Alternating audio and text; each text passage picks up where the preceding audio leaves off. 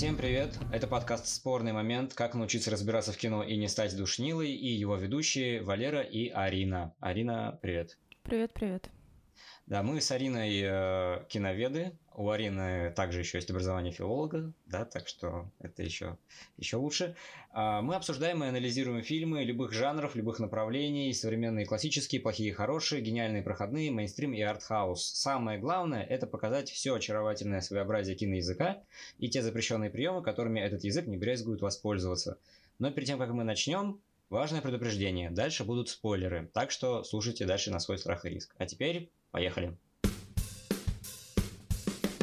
А, и сегодня мы говорим про пост-хорроры, про то, насколько вообще этот термин, появившийся недавно в массовой культуре, насколько он применим, что мы туда относим, и почему мы считаем, что нужно выделять его в какой-то отдельный поджанр. Под мы я имею в виду не только нас, но вообще совокупность всех людей, которые как-то...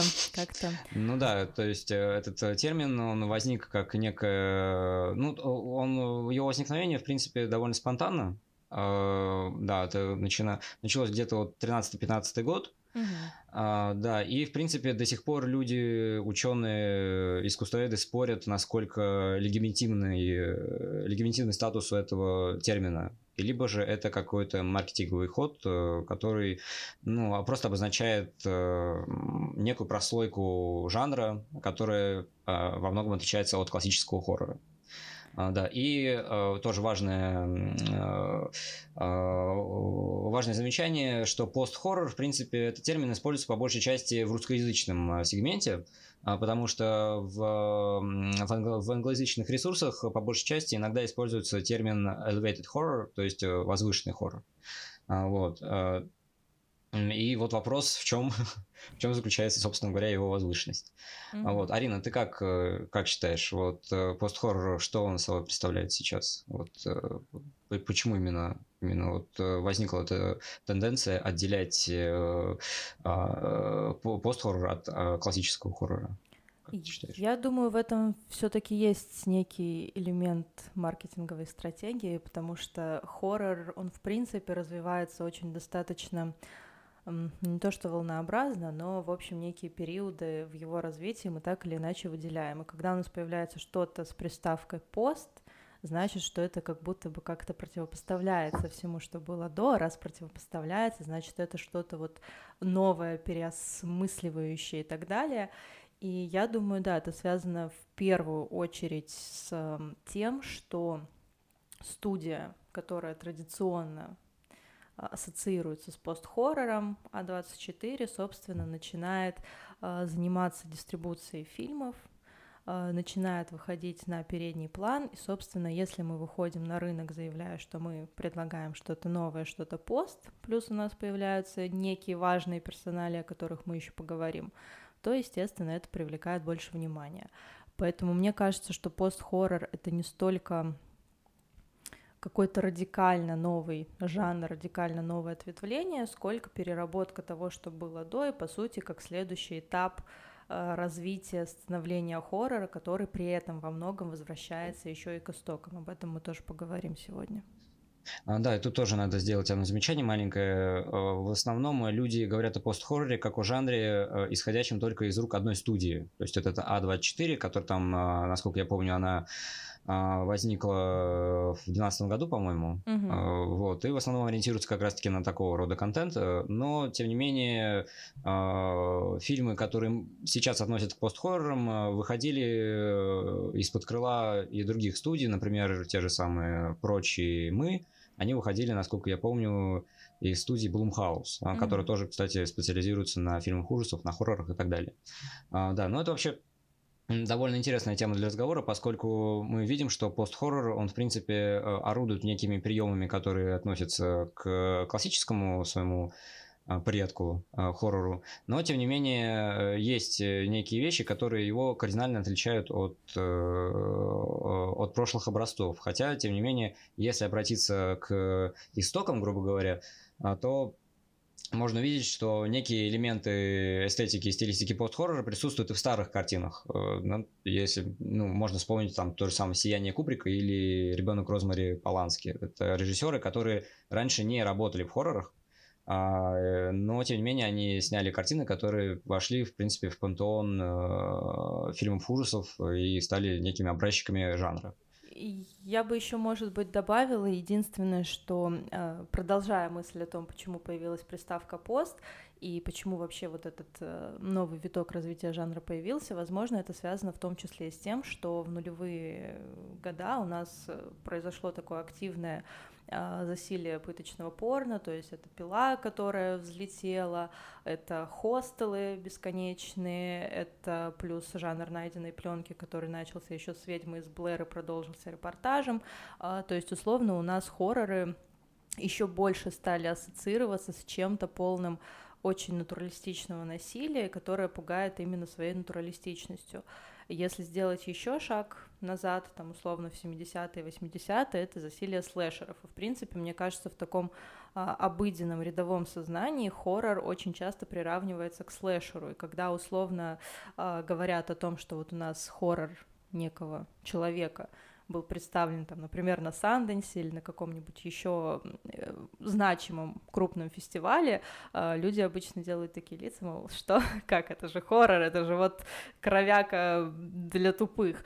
А, вот, и, наверное, в какой-то степени пост-хоррор это стремится опровергнуть, что пугать можно не только насилием, не только кровью и бегающим за тобой в маске маньяком. А, да, я с этим согласен, но я бы еще добавил здесь э, тот фактор, что э, хоррор э, ну, в обличии пост-хоррора, э, он используется именно как некая оболочка, э, как некий э, инструментарий, набор приемов для э, создания некого э, кардинально иного, качественно иного продукта. А, вот, потому что, ну, если быть честным, то пост-хорроры иногда не столько пугают, сколько они тебя погружают в некое состояние. То есть э, они э, заставляют э, тебя испытывать некую тревожность и как-то воздействуют на тебя на более глубоком уровне, нежели классический хоррор, который в основном ориентирован именно, именно на некое а, точечное эффективное воздействие. А, хотя вот ты правильно сказала, что иногда хоррор неправ... ну, не совсем верно его отождествляют со слэшерами, потому что у слэшеров все-таки немножко другая механика работает, стилистическая, да, то есть если мы возьмем там классические примеры слэшеров, ну вот, э, допустим, те же там, там 5 13 или э, Кошмар на улице Вязов, где, где работает одна и та же модель, то есть куча людей, которым предстоит умереть. А, то хоррор в этом плане, э, он, мне кажется, если говорить о видах и подвидах, то хоррор, он более, э, более широкий диапазон имеет, чем слэшер. А, вот, потому что если вспомнить там другие классические образчики хоррора, то там те, то же самое нечто Карпентера, да, там тоже есть как бы куча людей, но в основном там э, происходит конфликт на уровне психологическом, не физиологическом, хотя физиологическое там подчеркивает. А, это психологическое состояние отчаяния и отчужденности, а, что, кстати, объясняет то, что хорроры э, чаще всего э, становятся очень э, ну, э, хорроры очень любят разбирать философов почему-то. Вот, например, был, такой э, рус, э, русский философ Валерий Подорога, и он очень часто обращался как раз-таки к фильму «Нечто», как к концепту ну, такой, того, как власть распространяется среди социума. Вот, то есть это самое да, паразитирование, мимикрия и так далее, так далее. А, да, и, э, ну, или, например, если вспомнить, есть э, такой американский философ Грэм Харман, который очень, очень много, у него, ну, у него есть целая книжка по Лавкрафту. Лавкрафт, конечно, это не режиссер просто хоррора, но, тем не менее, Лавкрафт, он, а, да, это один из тех, одна из тех важных фигур, которая стоит в основе стилистики хоррора. И, а, да. И еще вот мысль про пост-хорроры, почему, собственно, выделили специальный термин, почему обратились к ним, помимо того, что устали от слэшеров и прочее, э, возможно, еще это связано и с некой присыщенностью зрителя, который условно уже столько всего видел на экране, его столько раз пугали какими-то страшными рожами из-за угла и литрами крови, что этого уже недостаточно. И современный избалованный зритель, он хочет чего-то другого. Он хочет, чтобы его не просто напугали скримаком, потому что он это уже миллион раз видел, а чем-то другим вот чем-то, что его действительно погружает в атмосферу. И, возможно, вот тут стоит пару слов как раз-таки сказать о том, как традиционно выделяют пост-хоррор, там какие условно черты, то есть мы их будем разбирать на примере персонали, на примере фильмов, но вот некое обобщение, что мы вообще сюда относим. То есть если прям совсем грубо обобщать, по сути, пост-хоррором обычно называют не очень страшный, скучный хоррор. а, ну, который вот для традиционного зрителя не очень воспринимается вообще как фильм ужасов. Ну, кстати, это ты важный, важный аспект затронула, затронула по поводу пресыщенности зрителя, потому что, ну, глядя на пост-хоррор, может показаться, что просто авторскому кино очень повезло стать востребованным, потому что, ну, как бы мы знаем, э, какова в основном участь авторского кино, да, то есть оно, ну, иногда оно просто погибает под мейнстримом, э, но, тем не менее, здесь получается так, что чуда никакого не произошло. То есть это вполне закономерный процесс того, как аудитория, которая была уже э, напичкана до отказа э, классическими пугалками, она, э, в ней просто проснулся интерес к тому, что может скрываться за ширмой классических штампов, класси, э, классических приемов, которые ориентированы только на то, чтобы тебя просто взбудоражить. Потому что, ну, если опять-таки обратиться к, э, к фильмам э, пост-хоррора, то можно увидеть, что а, ужас в них распыляется, он как будто бы размазывается и становится некой, э, неким фоном происходящих событий, да, то есть он не воплощается в каком-то конкретном облике, да, не воплощается в каком-то конкретном монструозном, монструозном обличии, но скорее он становится неким таким психотическим конструктом, который вот он преследует персонажей и Э, понемногу разрушает их, э, их адекватное восприятие мира. Да, так что тут тоже это нужно учитывать, что пост-хоррор это не просто какой-то скачок э, авторского кино, да, это так называемого арт-хоррора в массы. Это ну, довольно закономерная, довольно закономерная тенденция. Так, ну, мы Э, избрали в качестве э, фильмов для сегодняшнего обсуждения три основных э, автора, которые входят в пантеон современного пост-хоррора. Это Ари Астер, э, Роберт Эггерс да, и Джордан Билл. Как раз угу. да. И что примечательно, они все плюс-минус в одно и то же время начали снимать. А, да, начали появляться на больших экранах. Да, собственно говоря, с именем э, Роберта Эггерса связано как раз-таки начало вот этой тенденции возникновения вот этого elevated horror, вот этого пост-хоррора. А в 2015 году выходит фильм «Ведьма». А, собственно говоря, ну, я думаю, можно с него начать как раз-таки, будем uh-huh. двигаться ну, так, по хронологии. А, собственно говоря, о чем фильм? А, фильм о пуританской семье, а, переселенцы, которые живут в Новой Англии. Новая Англия, кстати, это довольно мифологически очень насыщенное место в американской культуре, а, которое является вот этим моментом преткновения между вот этой э, неизвестной территорией э, Америки, да, и э, а, территорией цивилизации да, английской, обжитой, да, то есть Европа сталкивается с, с, с некой терра инкогнито, с чем-то, что не подвластно ее контролю. Собственно говоря, Эггерс в «Ведьме» он и показывает, как вот этот христианский христианская культура, она пытается сопротивляться а, этому природному естеству. Да, и, э, насколько я помню, город Портленд, он находится в Новой Англии, а в Новой Англии, по-моему, жил как раз-таки Лавкрафт. Вот. То есть это опять-таки, а, да, то есть э, там в, в старых городах очень много а, примеров архитектуры как раз-таки европейской. Вот. Ну, именно исконной европейской. И, собственно говоря, на этой почве возникает как раз-таки э, вот эта стилистика столкновения между природным и э, естественным, между природой и цивилизацией. И на, как раз-таки на, этом, на этой почве Эггерс и строит, э, строит свое произведение, этот «Ведьму». Да, и в чем заключается завязка этого фильма? Ну, поскольку нас мы тут будем спойлерить, так что Э, не ждите, что завязка все обойдется. Э, семья живет где-то на отшибе, рядом с лесом, и э, у этой семьи пропадает ребенок, один из детей. И родители, родители считают, что это все проделки ведьмы. То есть они говорят, забрал лес. Но лес это как раз-таки некая размытая, недифференцированная персонификация какого-то темного начала. А, ну, что, если так интерпретировать, то лес это некое проявление бессознательного, которое э, совершает некие нападки на как раз-таки этот цивилизованный мир и понемногу его разрушает. И один из, один из детей пропадает, и среди, а, среди этой семьи начинает, начинается некое брожение. То есть люди начинают немножко выходить из себя, они начинают терять связь с реальностью.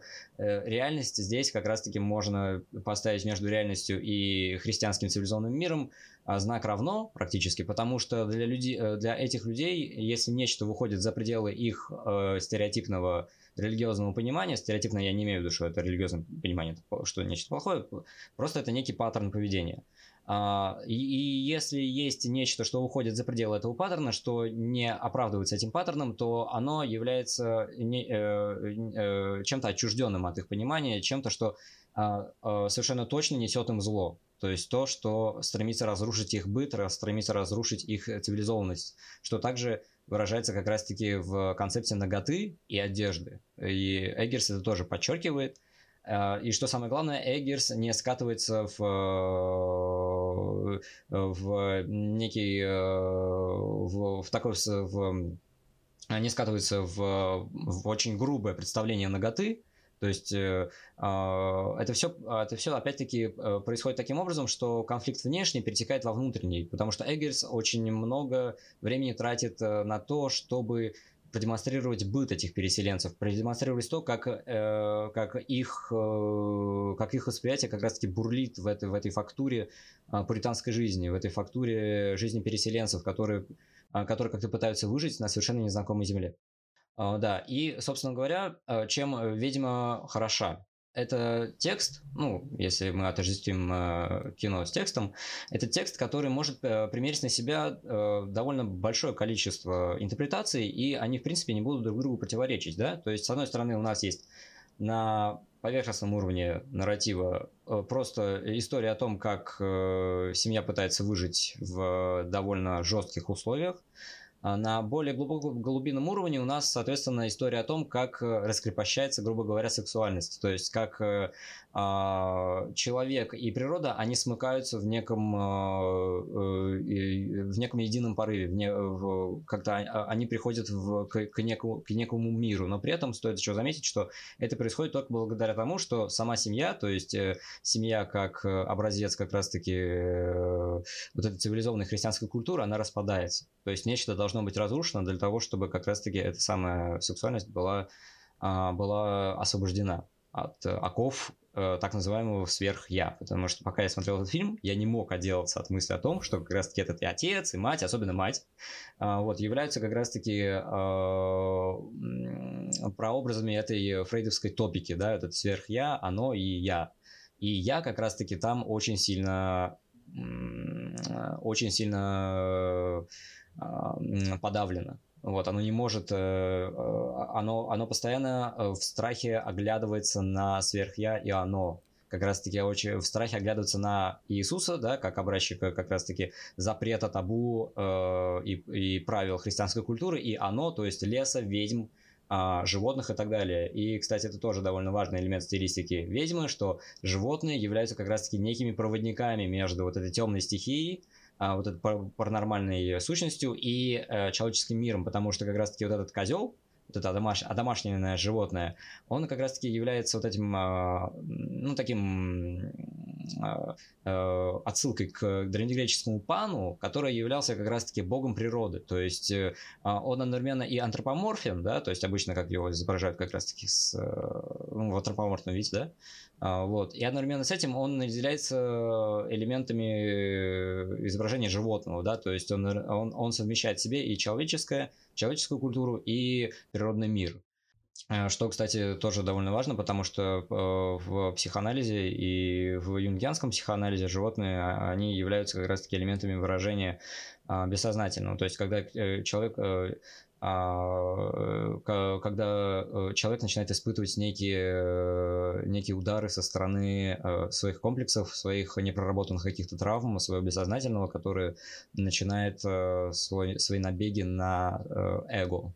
Вот, и эго каким-то образом пытается от этого защититься. Что, кстати, тоже довольно интересно показано у Эггерса. Допустим, если ты помнишь, вот этот заборчики, Вот, mm-hmm. очень хлипкие заборчики. И я вот только сейчас подумал о том, что даже насколько они хлипкие, что не могут э, выдержать э, вот этот скот в загоне. То есть э, это может показаться, что я просто как-то пытаюсь э, найти смысл там, где его нет, но тем не менее, вот эти вот маленькие хлипкие заборчики, они как раз-таки представ- представляют собой вот этот э, довольно... Э, а, довольно шаткие попытки эго оградиться от э, вот этого природного начала, вот этого бессознательной стихии, которая все под себя подминает. А, но, э, кстати, тоже довольно важный факт, что бессознательно бессознательным, но в конце фильма, когда э, вот эта девушка а, забыл, как ее зовут. Я помню, как актрису зовут, а как... Э, ну вот и, и нормально, и пойдет. Не, у нее было, по-моему, имя такое на французское похоже. Я еще такое подумал. Томасин, а, Томасин вот, вот, вот, да. А, и э, когда она должна подписать контракт с дьяволом, она говорит, что не умеет писать. А какая же может быть культура, если человек не умеет писать это? А, прежде всего, да, в чем проявляется агрессия культуры, так называемая, ну, это если мы будем обращаться к Делезу, автор, к которому, кстати, обращаются исследователи пост-хоррора. Да.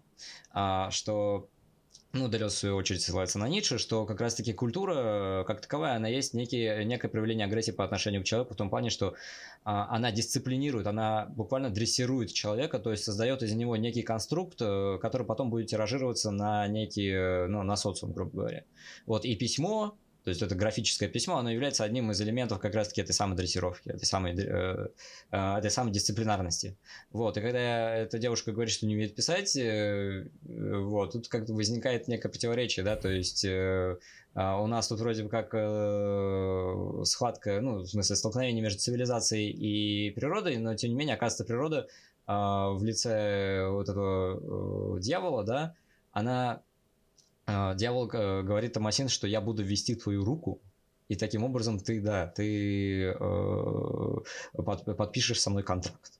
Да. Но, э, собственно говоря, о чем мы говорили до этого, то, что ужас в пост-хорроре, он размыт, да, он не имеет какого-то конечного воплощения, да, какого-то, какой-то точки, которой ты обязательно будешь бояться. И в «Ведьме» это передано просто прекрасно, хотя бы начиная с визуала и с общего настроения фильма а, да, с этой атмосферы, вот этой э, постоянно серый кадр, уже уходящий в ноль цветокор, да, то есть там э, цвета только контрастные, то есть у нас либо серость, э, будни, э, либо вот этот пламя свечи, то есть вот этот э, день и ночь, они как-то вот так совмещаются, что э, нету никаких полутонов, да, нету никакой э, этого серединной зоны. И, э, собственно говоря, сами люди не понимают, чего они должны бояться. С одной стороны, они боятся э, вот этой божьей кары, они боятся того, что душа человека после смерти, она попадет в ад. С другой стороны, они боятся элементов э, а, вот этих фольклорных, которые, ну, в принципе, к христианской культуре не имеют никакого отношения, потому что, ну, она, в принципе, ориентирована на то, что а, никаких проявлений язычества в ней нет, э, да, и тут опять-таки возникает, возникает некое противоречие между религией и мифологией, грубо говоря, да, потому что, ну, мы пока готовились к выпуску, вот. Я обнаружил определенную тенденцию того, что постхоррор э, зачастую э, любит обращаться именно к каким-то мифологическим мотивам. Да, то есть э, как-то у Йоргаса Лантимас, э, ну, не Лобстер, конечно, вот это убийство священного оленя, например, да, а у Ариастера там солнцестояние, а, вот ведьма, э, Э, большинство фильмов в пост-хорроре, э, они, э, у них есть некая любовь к вот этим проявлениям язычества и мифологии, и в частности демонологии, если мы вспомним, кстати говоря, реинкарнацию того же Астера, а, да, то есть некая, некая теневание, теневая сторона культуры, которая имеет богатый опыт, но тем не менее она не выходит на общепризнанный пласт восприятия, потому что, а, ну, ну, так получилось, что люди, отвечающие за то, как, какие, какая сторона культуры должна выйти в массу, а какая должна остаться в тени, они решили, что э, некие, некие элементы человеческой культуры должны остаться как раз-таки на обочине. Вот. И э. Э, возвращаясь э, к распыленному ужасу, Uh, да, в «Ведьме» как раз-таки вся эстетика, вся стилистика этого фильма, она буквально наполнена неким ощущением, вернее, предощущением какого-то какого страха, но при этом этот страх, он проявляется именно в, в какой-то суеверности, в, в, в том, что человек боится себе признаться в каких-то в, в каких-то темных началах, которые в нем присутствуют. Да, и, собственно говоря, с этим как раз-таки связано то, как э, внешний конфликт, грубо говоря, переходит как раз-таки во внутренний. Потому что, как мы уже сказали, что пост-хоррор — это хорроры, которые скучно смотреть. И, а, да. А, и, собственно говоря, скучно их смотреть, ну, для некоторых людей как раз-таки именно потому, что а, нету вот этих вот а, точечных ударов по вот этой чувственной области, да, то есть нету каких-то прям буквально про, про физиологических проявлений ужаса, потому что ну, у режиссеров проявляется просто другая стратегия воздействия на зрителя. И продолжая вот про размытость эм, зла в ведьме, тоже, пожалуй, можно добавить, что это такая обманка для зрителя, который условно привык к тому, что а, у нас зло и антагонист в фильме, как правило, не просто называются, но и показываются. При этом у нас фильм называется «Ведьма», и все вертится вокруг нее. Это, пожалуй, действительно главное слово в фильме вообще, потому что все постоянно об этом говорят. А, при этом саму ведьму мы видим только в одном кадре, в одной сцене, так мельком, а, вот как раз когда она похищает этого ребенка. Не похищает, а в дальнейшем. Короче, понятно, понятно, о чем мы говорим. И любопытный тоже тот факт, что Эггерс, но это мы и в дальнейшем увидим, он не дает каких-то однозначных ответов на вопросы вообще. Вот, например, другие режиссеры, о которых мы будем сегодня говорить, они все-таки более более проявляют себя и более говорят, чего они хотели Но сказать. они более сюжетные, Эггерса... грубо говоря. Да, да, да, да. да. Они и сюжетные, mm-hmm. они и э, подводят к этому всему какой-то финал. А условно в той же ведьме мы не до конца понимаем, э, изначально ли вообще была вот эта темная сила в Томасин, mm-hmm. или ее сделали окружающие ведьмы. Да, потому да, да. что на протяжении всего фильма ей семья говорит о том, что вот это в тебе греховное начало, это от ну, тебя все да, беды, да, там мать ты. говорит, что она потаскуха, да, да. там вот это все, да, то есть. Угу. Э, Но при этом она сама поначалу защищается, она пытается это отрицать. Но она начинает шутить, условно... что она действительно да, ведьма. Да, да, да, да, да. Вот. Что она вообще угу. этого еще не понимает, а потом в конце, когда действительно, да, ты думаешь, вот потому что изначально она была к этому предрасположена, или потому что, когда тебе постоянно об этом говорят, ты думаешь, ну, окей. Ну да, ну как раз-таки фильм, он обладает некой открытой структурой, которая открыта как раз-таки самым mm-hmm. различным интерпретациям, и что самое приятное, здесь нету правильных интерпретаций. То есть каждый mm-hmm. зритель увидит здесь именно то, что он захочет увидеть. Вот, да? То есть, как говорится, интерпретация это дело хорошего вкуса. Вот, и все просто зависит от обширности познаний, от эрудированности и от э, стремления понять э, индивидуально, то есть от, от каждого зрителя это все зависит. Да, но э, если говорить именно в терминах такого стандартного классического киноведения, грубо говоря, то в «Ведьме» мы видим такой типичный прием дедраматизации, да, то есть э, э, интрига довольно хилая на самом деле. То есть, э, если так посмотреть в сухом остатке, то мы наблюдаем фильм, в котором ну, буквально ничего не происходит. Да, то есть, как ты правильно сказал, вот эта самая ведьма, которая там мелькает э, в темноте, да, она действительно там, ну, это довольно такой дереализованный образ, грубо говоря. А, вот. Э, сама эта ведьма, она ну, практически не имеет там никакого значения, кроме как раз-таки mm-hmm. некого, некого суеверного страха. И к тому же сами ведьмы, сам этот шабаш, он где-то показывается на дальнем плане, и, в принципе, это тоже является одним из инструментов так, вот, этого самого развоплощения ужаса. А, а, они где-то там, они как тени, э, они пляшут вокруг этого костра, и никакого, э, никакого конкретного ответа зритель не получает. Но это не значит, что Эггерс просто э, стро... делал из нас, из зрителей дураков, и в итоге оставил нам фильм без ответа. Просто у фильма такая структура, которая открыта интерпретациям, она открыта э, э, самым различным толкованием, да, то есть там те же самые там психологические, философские, культурологические, мифологические тому подобное. Э, и от этого фильм не страдает, наоборот. Он как раз-таки начинает жить в сознании зрителя как некий э, рупор, как э, некая машина по производству смыслов. И это прекрасно. Кстати говоря, и э, видно, как Эггерс пользуется этими механиками хоррора, да, как он пытает, как он не пугает, но вводит, в, погружает в это настроение вот этого постоянно колеблющегося мира. То есть, опять-таки, надо иметь в виду, что а, в, начале, в, в русской локализации это не учитывается, но в оригинале это называется как-то э, фольклорная история и Новой Англии. Ну, там есть э, подзаголовок, э, который говорит о том, что, ну, э, как бы он доактуализирует, до, доакцентирует э, а, сверх, некую сверхзадачу, да, то есть у нас э, э, э, история переселенцев, то есть это некая, некий, э, некий этапный момент между, э, между полным заселением Америки, то есть, э, то есть между тем, э, это некий этапный момент между полным засилием цивилизации и полным подавлением природы, да, и как раз-таки в этом промежутке возникают эти последние всполохи, а, вот этого смыкания реальности и, и реальности, да, то есть смыкание вот этого профанного мира и мира э, мифологического. Ну, кстати, тоже довольно интересный, интересный момент. И вот Mm. Тоже хотела продолжить, да, вот сейчас пришла буквально в голову мысль, когда ты сказала о том, что там есть подзаголовок, вот это там, фольклорное и прочее. А, Еще, наверное, тут важный вот этот момент, он очевидный, но важный, что Эггерс, мы это дальше и в «Маяке» увидим, не, не просто возвращает хоррор к своим истокам, там вот к вот этой атмосфере э, загадочности, всего непонятного, вот этой манеры съемки экспрессионистской немецкой, да, но он возвращает не только к хоррорам, как к фильму, к истокам, но и, в принципе, к корням хоррора, к чему я веду что у нас любые хорроры, любые страшные сказки и прочее появились из обычных сказок, которые вышли из мифа. Mm-hmm, Условно, mm-hmm. те же сказки, они не предназначались изначально для детей. Да-да-да это был способ объяснить как-то мир. Ну, это да, То это есть миф, это все восходит да, да. к мифу угу, истоками, угу. и поэтому, собственно, Сегер сделает такой большой-большой угу, крюк угу. назад, и он, по сути, рассказывает сказки в том да, варианте, да, в котором они существовали изначально. Да, я как раз... Которые да, объясняют да. мир вокруг себя. Да, я как раз хотел сказать, что ведьма, она очень похожа на сказку именно.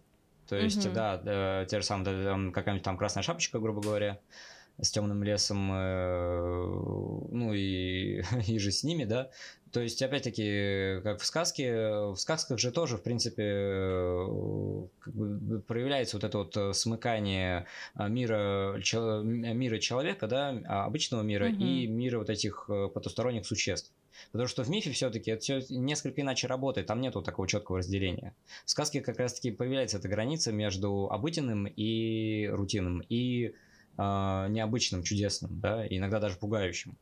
И надо сказать, что у Эггерса э, вот эта хоррорная составляющая, она как раз-таки ориентирована не на хоррор в современном понимании, она пугает просто потому, что ты не знаешь, что это такое. То есть это опять-таки к вопросу о сказках. То есть а, это некое проявление некой потусторонней сущности, которую ты никак не можешь объяснить в рамках того мира, в котором ты существуешь, который является для тебя а, человеческим, вот этим культурным, то есть э, э, тот мир, который стал твоей второй природой, в отличие от первой в котором, в котором как раз-таки проявляется закрепощенная сексуальность, э, э, проявление сверхя и так далее. Тогда перейдем к маяку. Эм, да, как, как тебе фильм?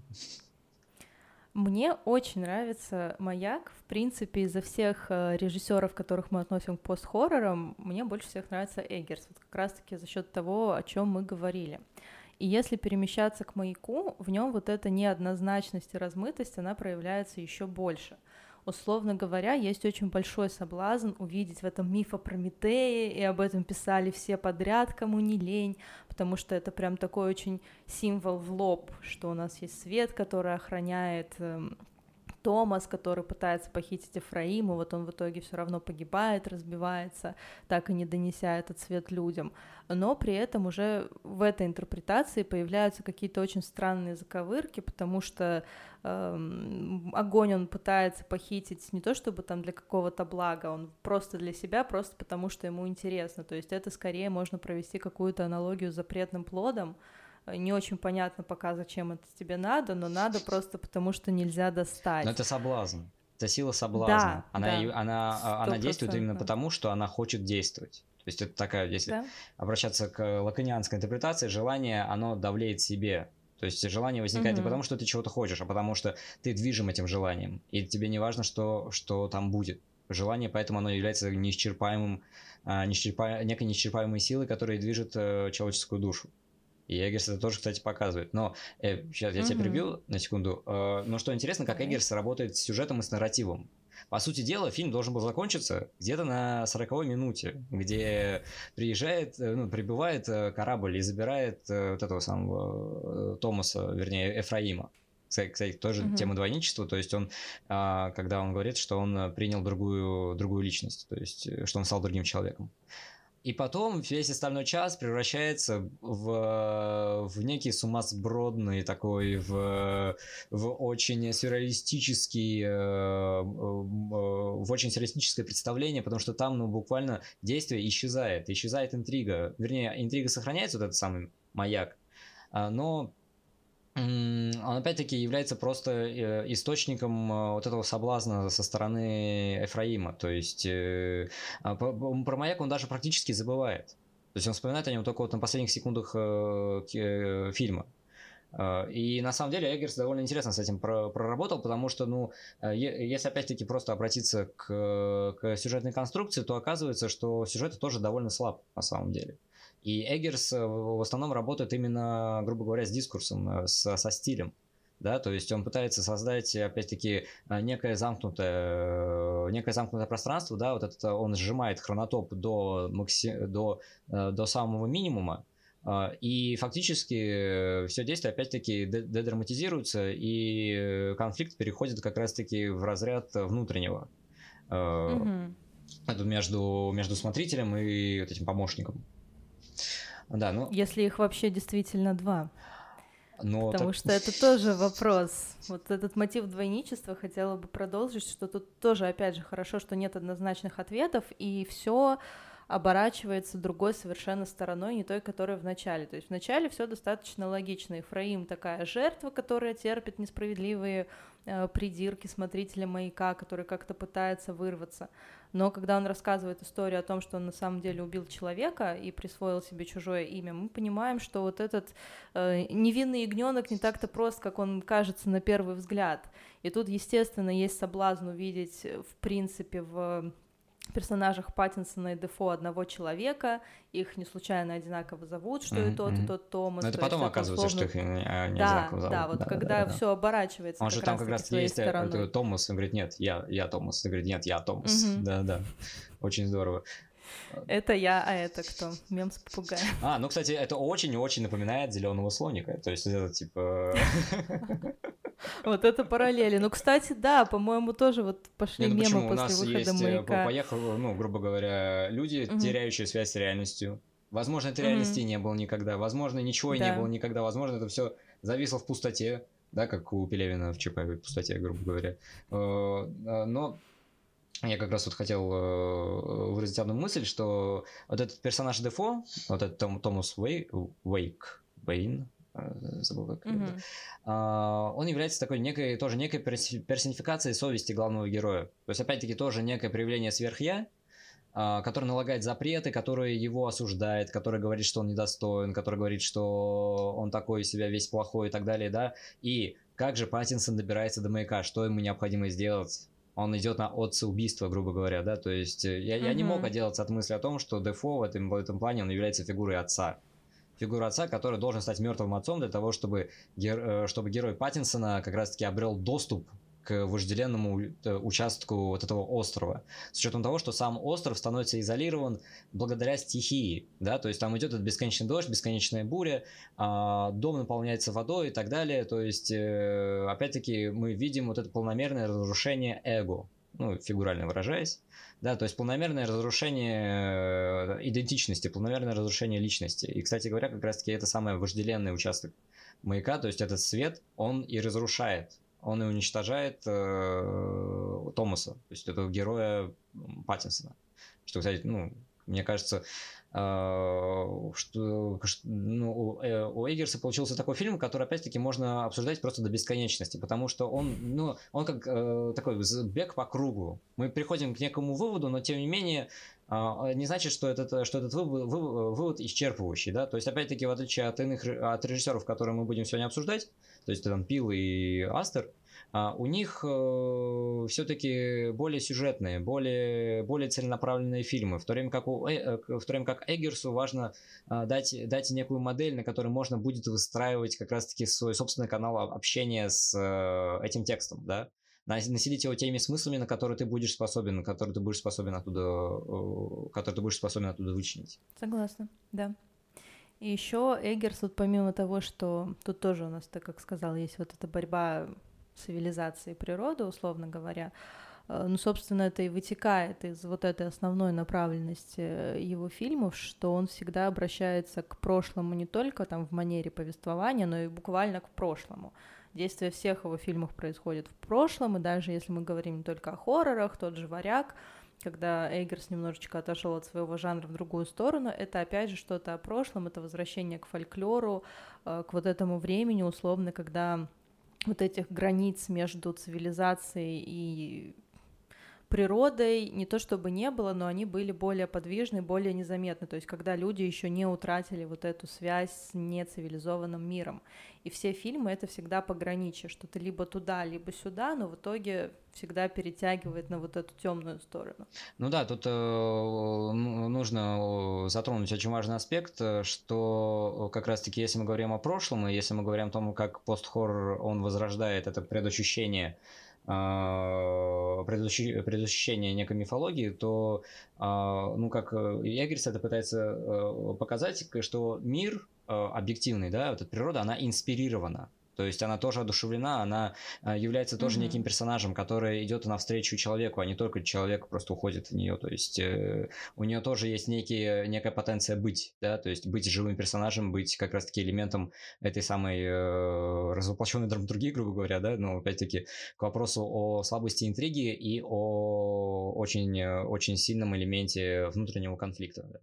А вот, Арина, как ты относишься к, к тому, что, как задействованы в маяке вот это юнгианские и фрейдистские мотивы, вот эти вот, э, как тебе кажется, это насколько, насколько это э, не, не противоречиво?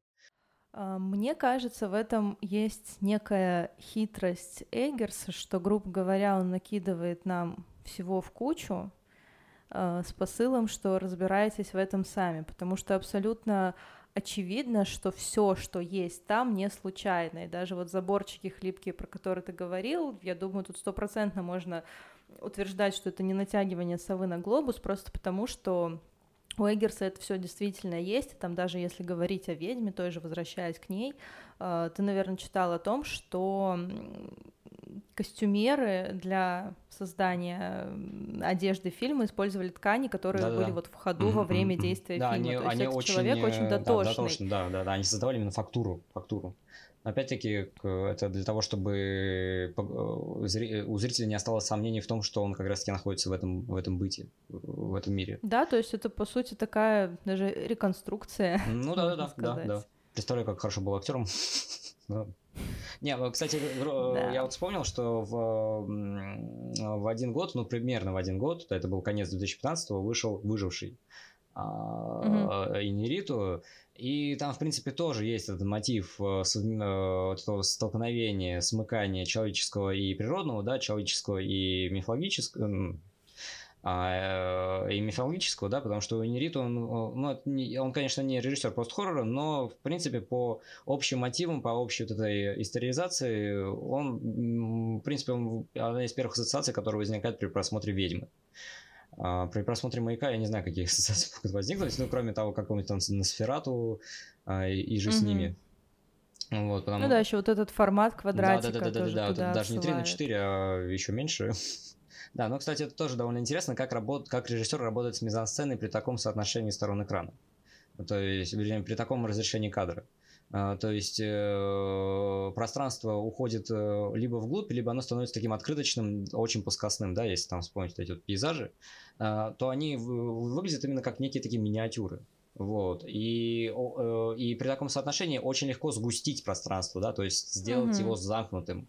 А маяк он прям пышет этой замкнутостью а, а от него просто веет вот этим ощущением того, что ты буквально заперт просто, с учетом того, что вокруг тебя необозримое пространство, грубо говоря, да, ты же, ты же на маяке, да, ты открыт этой неизвестности, но тем не менее эта неизвестность таким образом давит на тебя, что превращается буквально в стену.